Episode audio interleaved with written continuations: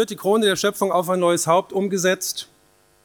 Ähm, was können wir diesen KI-Systemen eigentlich zutrauen und was steckt technisch dahinter und was wird für die Zukunft prognostiziert? Dazu würde ich gerne mit Ihnen in Austausch kommen. Jetzt gibt es den Vortrag, später die Diskussion und zum Einstieg habe ich Ihnen ein Beispiel mitgebracht aus dem Bereich der Politik. Hier sehen Sie eine Dame, in Anführungszeichen, das ist ein Roboter, mit dem Namen Mitsuhito Matsuda. Mitsuhito Matsuda war in einem kleinen Vorort von Tokio vor einem Jahr Bürgermeisterkandidatin. Da gab es die Wahl und Mitsuhito Matsuda landete auf dem dritten Platz. Das heißt, Menschen, die zur Wahl befähigt waren, haben einer Maschine, einer künstlichen Intelligenz ihre Stimme gegeben. Warum? Warum tun die das? Jetzt könnte man sagen, das sind alles Protestwähler. War nicht der Fall, ja, Sie nicken, war nicht nur der Fall. Also man hat sich die Sache natürlich genauer angeguckt und festgestellt, na ja, das sind mehrere Dinge, die da zusammenwirken.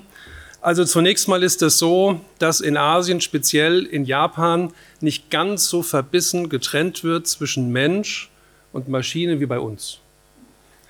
Für uns ist das ja sehr wichtig. Wir verstehen uns als Subjekt. Ähm, mit, mit dem Menschsein wird viel verbunden. Es gibt die Abgrenzung zur Technik, das sind wir nicht. Wenn jetzt jemand einen Herzschrittmacher hat oder ein Cochlea-Implantat, dann ist man da ein bisschen flexibel und sagt, das gehört schon zu den Menschen dazu, wir, sind, wir wollen keine Maschinen sein. In Japan ist die, die, die Grundhaltung weltanschaulich ein bisschen anders. Die haben dort den Shintoismus, da sagt man, der Schöpfergeist steckt in allem, also auch in diesem Präsenter hier beispielsweise, der ist ja irgendwie da, der ist entstanden. Und ähm, deshalb ist das dort nicht so schlimm. Aber was dahinter steckt, ist, man hat dieser künstlichen Intelligenz Dinge zugetraut, die man den menschlichen Mitbewerbern nicht zugetraut hat. Beispielsweise weniger Anfälligkeit für Korruption, rationalere Entscheidungen und, und, und. Einiges haben wir auch heute Vormittag schon gehört in den spannenden Vorträgen, was man von der KI erwarten kann und auch was wir zuschreiben. Ja? Also was wir uns ausdenken, was die Maschine erfüllt. An dieser Stelle frage ich in diesen Vorträgen ganz gerne, stelle ich eine bestimmte Frage. Jetzt war heute früh aber der Oberbürgermeister von Karlsruhe hier. Jetzt können Sie sich vorstellen, wie die Frage normalerweise lautet. Die beginnt mit, wer könnte sich denn vorstellen, dass Jetzt verlagern wir das mal auf eine andere Stadt, die weit weg ist. Jetzt frage ich Sie mal bitte um Handzeichen, wer könnte sich denn vorstellen, dass in einer Stadt wie beispielsweise Stuttgart ähm, die Menschen eine künstliche, noch war er gut, Ahlen, die Menschen eine künstliche Intelligenz als Bürgermeister oder Oberbürgermeister wählen. Alle sehr aufgeklärt, es gibt gar keine Handzeichen, das hatte ich noch nie. So, für unsere interne Diskussion hier dieser dritte Platz war auch der letzte Platz. Ändert aber nichts an der Grundproblematik. Und die Frage, die wir uns stellen, ist, was passiert da eigentlich? Ja? Plötzlich tauchen solche Maschinen, die hätte ja auch als kleine schwarze Box dastehen können. Stattdessen ist sie gestaltet, so ein bisschen androgyn, feminin, hat einen weiblichen Namen bekommen. Ja, taucht plötzlich in der politischen Arena auf. Zweites Beispiel, auch eine Dame, wenn Sie so wollen, wird einigen von Ihnen bekannt sein, der Roboter Sophia, weiblicher Vorname, von Hansen Robotics, sie sitzen in Hongkong, hat einen Vortrag gehalten auf einer Konferenz in Saudi-Arabien. Wir schauen gleich mal rein, das war vor zwei Jahren. Und die Saudis waren so begeistert, dass sie diesem Roboter die saudische Staatsbürgerschaft verliehen haben. Gerade in so einer Stadt wie Karlsruhe, wo man auch so ein tieferes Verständnis für juristische Zusammenhänge hat, auch auf der Staatsebene, ist das natürlich eine besondere Situation, wo unglaublich viel dranhängt. Wir schauen mal ganz kurz in die Situation rein. Das war die Veranstaltung. Okay. Here she is. I've never had this experience before. Sophia I've interviewed lots of different people over the years, um, but this one is going to be uh, different and special.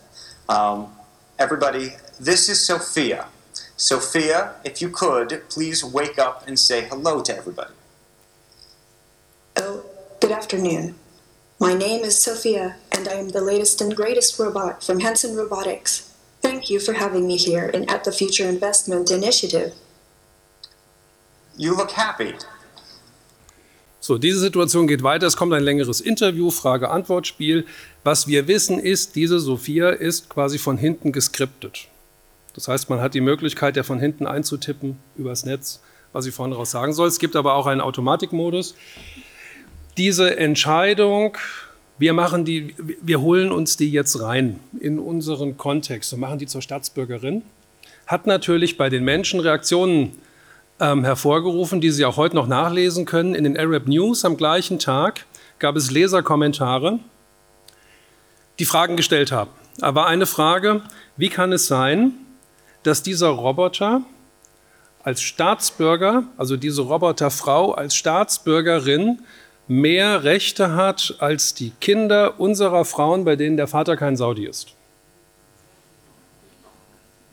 Andere Frage war, hat dieser Roboter überhaupt die richtige, Religion? Und da sehen Sie also, kann man im Internet nachlesen, dass es geht dann sehr schnell ins Eingemachte. Und es ist jetzt nicht mehr so, dass wir sagen, ja, die KI, die ist im Navigationssystem drin und so weiter, sondern das Ganze wird so stark anthropomorphisiert, dass wir einen sehr hohen Akzeptanzlevel fahren ja? und uns zu solchen Dingen verleiten lassen. Andere Situation, Sophia auf der Weltreise, auch im Gespräch mit unserer Kanzlerin. Ähm, die sprachen dann über Fußballergebnisse und Sophia hat gesagt, ihr habt ja eine tolle Mannschaft in Deutschland. Und das war an einem Tag, an dem hatte die deutsche Nationalmannschaft gerade verloren. Und da sagt Frau Merkel, ja, das ist sicherlich richtig, wenn man die Zeitachse lang betrachtet. So, was aber bei den Menschen, die jetzt außerhalb dieses schönen Raums im ZKM sind, ankommt, ist, die deutsche Bundeskanzlerin plaudert so im Tete-a-Tete mit einem Roboter, dann ist das ja alles gar nicht mehr so weit weg. Ja, und jetzt kommen wir zu dem Thema des Zutrauens. Also zum einen, was machen wir eigentlich als Ingenieure oder Entwickler? Und auch als die Nicht-Entwickler, was trauen wir den Ergebnissen denn eigentlich zu? Heute Vormittag wurde ähm, das Navigationssystem erwähnt. Da hatte ich kürzlich auch eine Erfahrung. Ich war mit der Familie in Irland und ähm, die neuen Mietwagen haben natürlich alle gute Navigationssysteme drin. Ich habe denen auch vertraut. Und irgendwann ganz an der Westküste, ganz weit ab vom Schuss, auf einem hohen Berg, neben einem kleinen Wäldchen, haben wir uns dann irgendwann entschieden, noch ein Zwischenziel anzusteuern. Das eingegeben und die Navigationssysteme, die sagen ja nicht anhalten, sachgerecht wenden und zurück, sondern die schicken einem durch so eine Schleife. Und diese Schleife führte ab von der Straße. Der Weg wurde immer schlechter, immer steiniger. Meine Frau meinte irgendwann, vielleicht sollten wir uns das nochmal anders überlegen. Ich habe dem Navi vertraut und habe gedacht, das, wird wieder besser. Da sind so viele EU-Gelder nach Irland geflossen, die Straße muss besser werden. Ja, so. Und sie wurde aber schlechter. Und irgendwann war klar, alle aussteigen, außer dem Fahrer, rückwärts zurück. Und ich sah im Rückspiegel dann einen Mann auftauchen. Der guckte, hat sie neben sich ein paar Kühe, da die Kühe über diesen Feldweg rübergetrieben. Und auf dem Rückweg stand er wieder da. Und habe ich gedacht, wie, wie, erklärst du dem jetzt die Situation? Da habe ich gesagt, am besten mit einem Witz. Dann habe ich das Fenster runtergefahren, habe dem, wie gesagt, Westküste, äh, ringsrum wenig Menschen, ein paar Kühe, habe ich gesagt, ja, wir sind auf dem Weg nach Dublin. Und das Navigationssystem hat uns da hinten reingeschickt. Ja. Jetzt hat er den Witz nicht verstanden. Also es war, aber ähm, wir haben immerhin nicht das Navigationssystem beschimpft, sondern versucht, das irgendwie zu überspielen. Zum Schluss war es trotzdem schuld, obwohl wir letztlich eine Entscheidung getroffen hatten, bei der man schon frühzeitig hätte sagen müssen, so machen wir das nicht. Ja? Wir reden also von Zutrauen und Zuschreibung und der Mensch hat seit Jahrhunderten die Tendenz zu versuchen, irgendwie die Dinge zum Leben zu erwecken. Ich habe Ihnen hier eine kleine Übersicht zusammengestellt. Also schon vor einigen hundert Jahren gab es automatische Klavierspieler. Die konnte man vor das Klavier setzen, das war so Aufbau, ein, ein Aufbau, und dann hat er halt immer wieder das gleiche Klavierstück gespielt. Das war eine Maschine. Die Menschen waren aber beeindruckt. Ja? Oder Zeichenautomaten. Ja, die malen immer wieder das gleiche Bild, aber es ist beeindruckend. Ja? So, hier sehen Sie den, den Barbarossa vorgestellt auf einer Funkausstellung. So, und man wusste aber immer, das sind die Automaten und den Rest hat dann die Popkultur dazu geliefert mit Science Fiction. Ja, wir wussten, das ist halt nicht so, ähm, das, ist die, das ist die Fantasiewelt. Ausgedacht in den Köpfen von Autoren oder von Ingenieuren, aber das ist nicht so wirklich das, was uns begegnet. Da drüben sehen Sie schon, da steht so ein Kamerad, ja, der wartet schon, dass er dann bald dran ist. Ja. Ähm, Orientierungsfolie ist oftmals tatsächlich die Popkultur. Hollywood hat uns da einiges beschert. Sie sehen also hier ganz links, kennen von der Altersgruppe hier im Raum wahrscheinlich auch einige. 2001, Odyssee im Weltall. dieser, dieser Computer, Hell 9000, der guckt durch dieses rote Auge durch und schaut dann auch, was die, was die Astronauten draußen sich zuflüstern, kann dann Lippen lesen und das dekodieren. Eine Parodie, Parodie darauf, in der Mitte Bombe Nummer 20 eine Billigproduktion, das ist ein KI-System gewesen, auch in den 80er Jahren, 90er Jahren. Und diese Bombe ist rausgefahren aus ihrem Schacht im Weltall und sollte explodieren. Und weil es ein KI-System war, war die sich plötzlich nicht mehr so sicher. Und wollte nach, ist wieder zurück in den Bombenschacht und wieder raus und rein und raus. Und irgendwann war das so weit, dass die festgestellt hat, hoppla, ich denke ja. Ja, ich denke also bin ich, hat die eigene Existenz erkannt, dann war noch irgendwas mit ich, es werde Licht, dann ist das Ding explodiert. Ja, also alte philosophische Themen tauchen so wieder auf. Star Trek kennen sicherlich einige von Ihnen. Unten haben Sie den Terminator, der sieht hier auf dem Foto ein bisschen aus wie der Peter Maffei. Und moderne Produktion, naja, und das ist halt alles die Science Fiction. Ein Beispiel aus den 80er Jahren, da gab es zu unserem Thema was trauen wir den Geräten zu? Können die vielleicht mal aufwachen? Gab es einen Film, der hatte den schönen deutschen Titel Nummer 5 lebt. Lebt. Wie hat er angefangen zu leben? Eigentlich war das ein böser Militärroboter. Und irgendwann gab es mal eine Situation mit dunklem Himmel, Wolken, Gewitter, Regen und irgendwann fuhr der Blitz in den Rhein. Das sehen Sie auf dem rechten Foto. Das war sozusagen der Moment der Fulguration. Der Blitz fuhr in die Maschinen und hat sie zum Leben erweckt. Das Ding ist dann runtergefallen, hat geraucht und so weiter, wurde dann quasi, bekam einen Restart, technisch gesprochen, und war ab dann nicht mehr der gleiche Roboter wie zuvor, sondern hatte sowas wie ein Bewusstsein, hatte eine Idee für Freundschaft, wollte nicht mehr Dinge zerstören, sondern Dinge erhalten, hat aufgepasst, dass es kein, nicht über einen Schmetterling drüber fährt und so weiter, und hatte Angst vor dem Tod, Dekonstruktion und so. So, und damit werden wir versorgt. Und jetzt haben wir die Situation, dass diese Dinger tatsächlich draußen rumlaufen. Hier zwei Beispiele aus dem, aus dem Militärbereich, links russisch, rechts amerikanisch. Ja, die sind also unterwegs. Und das ist jetzt ein Beispiel von einem Kollegen ähm, aus Japan, der quasi seinen eigenen digitalen Zwilling als Roboter ausgestaltet hat. Um es mal abzukürzen, wir haben wenig Zeit. Rechts ist das Original links die Fälschung und er sagt, gutes Marketing, manchmal stellt er den Roboter vor seine Studenten, dann hält er die Vorlesung und keiner merkt es. Ist natürlich Quatsch, ja. Aber damit kriegt man diese Themen weltweit platziert. Und die Frage ist da, oder wir sprechen mit Alexa. Das machen wir jetzt ganz schnell. Alexa bekommt dann einen Namen, spricht mit uns und so weiter. Ist manchmal der einzige Ansprechpartner in der ganzen Wohnung. Und jetzt ist halt die Frage, was kann denn da eigentlich kommen? Und ist es nicht so, dass uns zum Schluss noch die Kreativität bleibt, als das, was uns ausmacht? Und zu der Frage.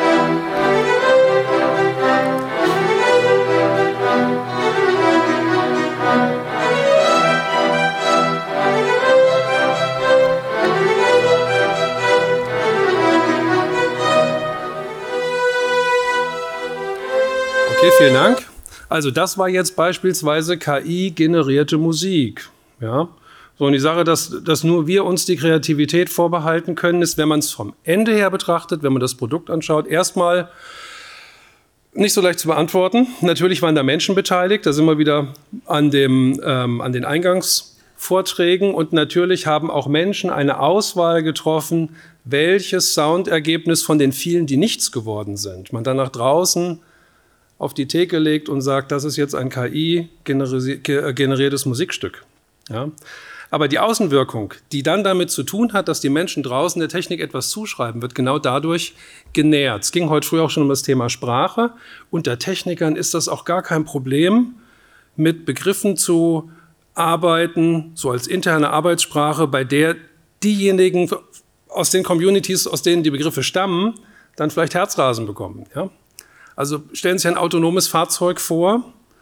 Das hat ringsherum überall seine Sensoren, macht beispielsweise 50 Bilder pro Sekunde, wertet die aus, macht Objekterkennung und so weiter, versucht herauszufinden, hat er da vorne mich gesehen. So. Und wenn dieses Fahrzeug diesen gleichen Job mitmacht für das Fahrzeug nebendran, von dem er weiß, das hat diese Sensorik nicht, kann man das unter Ingenieuren ohne weiteres als Empathie bezeichnen. Das ist jetzt für einen Geistes- und Sozialwissenschaftler schwierig. Ja? So, und dann kriegen das irgendwann die Marketingabteilungen mit. Jetzt ist die Kollegin von IBM leider nicht mehr hier. Die machen das mit Watson wunderbar. Ja? Sehr stark personalisiert. Und dann verschwimmen plötzlich die, die Grenzen. Und die, die Frage ist ja immer, was, was kann denn jetzt eigentlich diese KI und wie wichtig ist das Hirn? Und ähm, wie viel Hirn steckt dann da drin? Jetzt geistert seit vielen Jahren eine Idee durch die Communities, dass die Computer mit ihrem immer stärker werdenden äh, äh, Leistung, mit ihrer Computerpower ähm, und gleichzeitig niedriger werdenden Kosten uns irgendwann überholen. Jetzt sind hier auf dieser Grafik, sehen Sie also, da ist abgezeichnet ein Insektengehirn, Mäusegehirn, menschliches Gehirn, alle menschlichen Gehirne zusammen in ihrer Rechenleistung pro Sekunde, die man für 1000 Dollar kaufen kann. Das bleibt ungefähr konstant. Und daran, dem gegenübergestellt, jetzt nach dem Murschen Gesetz, nachdem sich alle zwei Jahre das alles verdoppelt und die Kosten sich halbieren, sieht man da also ein exploratives Wachstum und irgendwann hier gibt es einen Schnittpunkt. Und was passiert dann? Ja, an dieser Stelle entsteht eine Superintelligenz. Hat Nick Bostrom einiges dazu geschrieben. Was ist denn eigentlich, wenn wir irgendwann ähm, künstliche Systeme haben, die uns weit voraus sind? Welche Bedeutung haben wir denn noch? Jetzt hat neulich mal jemand gesagt in einer Diskussion, ja, also wir sind ja gerade dabei, unsere Umwelt zu zerstören. Und die KI-Systeme brauchen ja nicht die gleiche Umwelt wie wir. Und wenn die dann quasi unseren, unseren Job übernehmen, dann ist, passt das irgendwann wieder. Ja? Damit macht man sich recht einfach. Wenn man genauer hinschaut, ähm, wir unterscheiden gern zwischen der schwachen KI, das ist all das, was wir um uns herum haben, auch das Navigationssystem, was mit uns spricht, ist schwache KI, das versteht uns ja nicht, das generiert nur irgendwelchen Output, der halt passt. Ja? Die nächste Stufe wäre die starke KI. Das würde tatsächlich bedeuten, menschenähnliches Verhalten, dass so ein System auch Dinge übertragen kann, von einem Feld auf ein anderen. Und darüber hätten wir dann diese Superintelligenz, von der ich eben gesprochen habe. Und starke KI und Superintelligenz sind noch längst nicht erreicht, aber die Produkte, die auf den Markt gebracht werden, sehen teilweise so aus, als ob. Und vielen Menschen kommt das so vor, als wäre das genau umgekehrt. Die Superintelligenz steht quasi vor dem Haus und wir müssen jetzt viele Befürchtungen anstellen. Oftmals sind die Befürchtungen berechtigt. Also wenn Sie vor zwei, drei Jahren im Bereich der Banken und Versicherungen gearbeitet haben, gemerkt haben, oh, da deutet sich ja an, dass das Personal aber ganz stark zusammengeschoben wird, weil man sehr viel digitalisieren, automatisieren und mit KI-Komponenten versehen kann. Dann lagen sie damit richtig. ja. So, und jetzt tatsächlich die Frage, was kann denn eigentlich diese KI und was, was wird in der Wissenschaft diskutiert? Nicht nur in den Tagesmedien. So, und dann kommen wir irgendwann zur Frage des Bewusstseins. Können die Dinger irgendwann aufwachen, so wie dieser Roboter Nummer 5? Oder wird das niemals möglich sein? Philosophen haben ja gesagt, das wird niemals möglich sein. Ja? Und andere, die sich intensiver damit beschäftigen, sagen, wir sollten auf gar keinen Fall ausschließen, dass da irgendwann mal etwas kommt. Ein Kollege fordert ein Moratorium für, für oder beziehungsweise gegen synthetisches Bewusstsein über 30 Jahre und sagt, lass die Finger davon. Ja? Wir wissen viel zu wenig, was da kommen kann. So, und da ist der Fokus jetzt in verschiedenen wissenschaftlichen Disziplinen, die wir uns anschauen, sehr unterschiedlich. Manche gucken eher so auf den Kopf als mechanisches Instrument, manche schauen, sagen, es ist eigentlich die Information, die Neuronen, der Körper, Hirn und Körper gemeinsam. Und das ist das, was wir so in der westlichen Welt diskutieren. wenn wir in die östliche Welt gehen, kommt noch was dazu, nämlich Dinge, die über den Körper hinausgehen. Ich war jetzt neulich in Indien, habe dort diskutiert, auch mit Kollegen an verschiedenen Unis, die haben eine andere Weltanschauung und sagen, gut, in der westlichen Welt macht ihr das nicht, ja, wir aber schon. Und wir haben Erklärungsmodelle, vielleicht sind die gar nicht so uninteressant. Im Detail populäre Ansätze.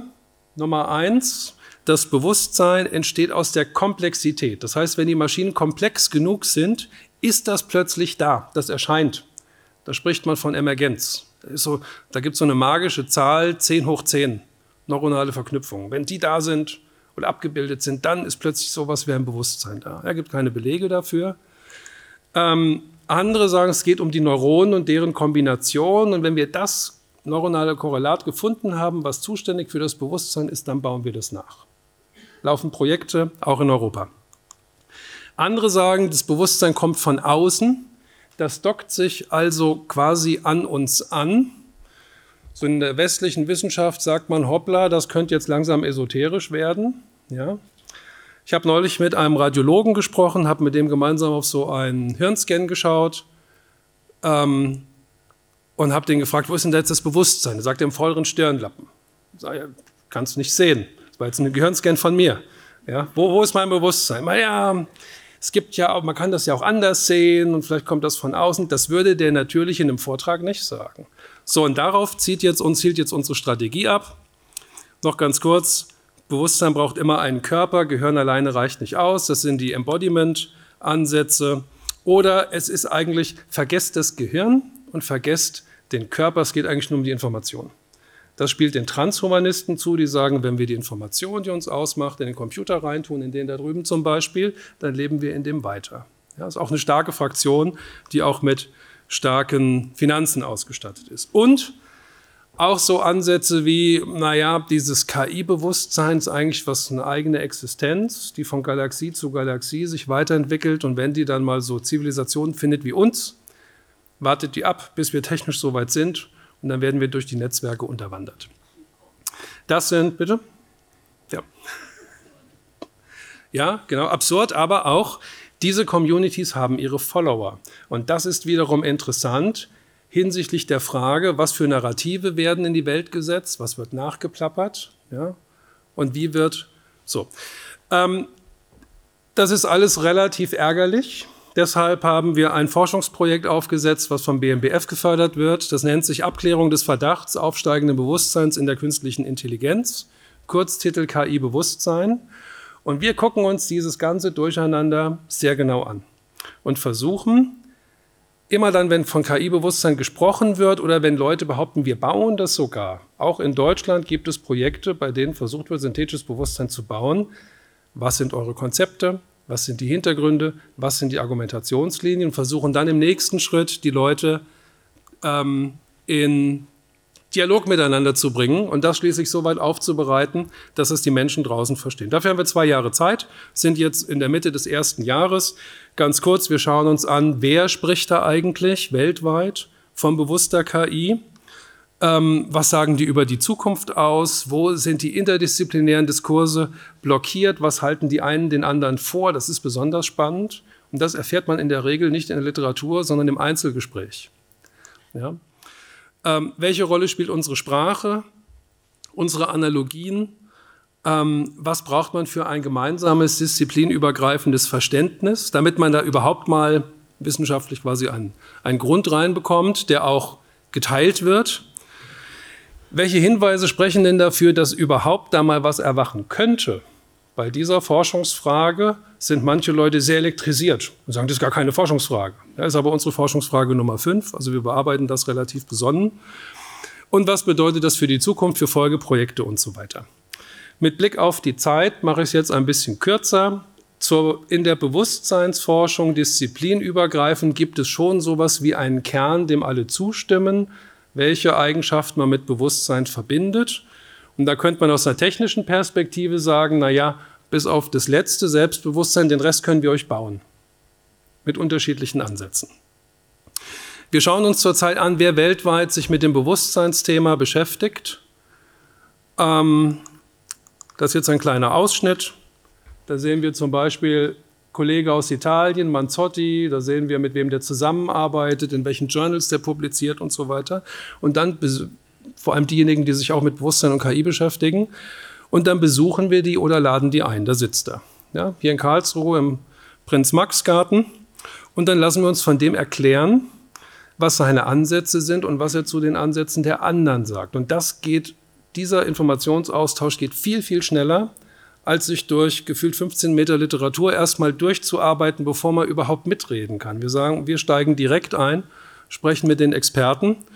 Das war hier draußen im Garten bei Ihnen vor dem Haus mal ein Interview. In Moskau habe ich vorgetragen, in Indien. Ähm, sehr interessante Diskussion, da habe ich auch mit einem indischen, äh, mit einem buddhistischen Mönch aus Indien neulich äh, über Bewusstsein gesprochen. Und das sind immerhin über zwei Milliarden Menschen, das ist ja nicht nichts. Ja? Und wir versuchen da auch aus unserer, sagen wir mal, aus unserer äh, gerade im deutschsprachigen Raum doch engen Box zum Bewusstseinsbegriff etwas rauszukommen. Gut, so, dann hatten wir neulich auch einen Gast aus Japan, ähm, Kollegen Takeno, der uns deren Sichtweise und auch deren ähm, Ansätze vorgestellt hat. Der baut Roboter, bei denen es unter anderem auch darum geht, dass sie sich im Spiegel erkennen. Und das heißt ja einiges. Ja? Also auch bei kleinen Kindern wissen Sie, das ist ja nicht von Anfang an so. Jetzt habe ich hier ähm, ein, ähm, eine Person weggeschnitten, die neben dem Takeno saß, nämlich den Jürgen Manner. Ist er noch hier? Jürgen, steh mal auf. Also, Jürgen Manner hat uns den Kontakt hergestellt zum Kollegen Takeno. Wenn ich gewusst hätte, dass du hier bist, hätte ich natürlich das Bild ein bisschen weiter geöffnet. Jetzt haben wir das so erledigt. Also vielen Dank für die Vermittlung des Kontaktes. Nächstes Jahr machen wir ein Symposium, wo wir diese Experten einladen, sodass man sich zusammen dazu streiten kann, erstens. Und zweitens, damit wir herausfinden, was man den Menschen draußen erklären muss, damit man über KI und Bewusstsein vernünftig spricht. Wer noch weiteres Interesse hat, in der Pause kann ich noch ein bisschen, gern noch ein bisschen mehr erzählen, was für einzelne Gruppen wir identifiziert haben, wie die argumentieren wo die weltweit verteilt sitzen. Wer sich dann noch weiter interessiert, wir haben eine Website seit vier Wochen am Start. Ähm, unter kibewusstsein.de finden Sie also auch alles, was wir an Gesprächen führen. Nicht die Inhalte der Gespräche, aber dass wir sie führen, das sind alles weitere Einstiege für solche Tage auch wie hier. Wir sollten gemeinsam aufpassen, dass der Oberbürgermeister der Stadt Karlsruhe auch in Zukunft ein Mensch bleibt und keine künstliche Intelligenz ist. Das ist quasi der Gestaltungsauftrag. Da müssen wir alle zusammenhalten. Und jetzt bedanke ich mich erstmal für Ihre Aufmerksamkeit.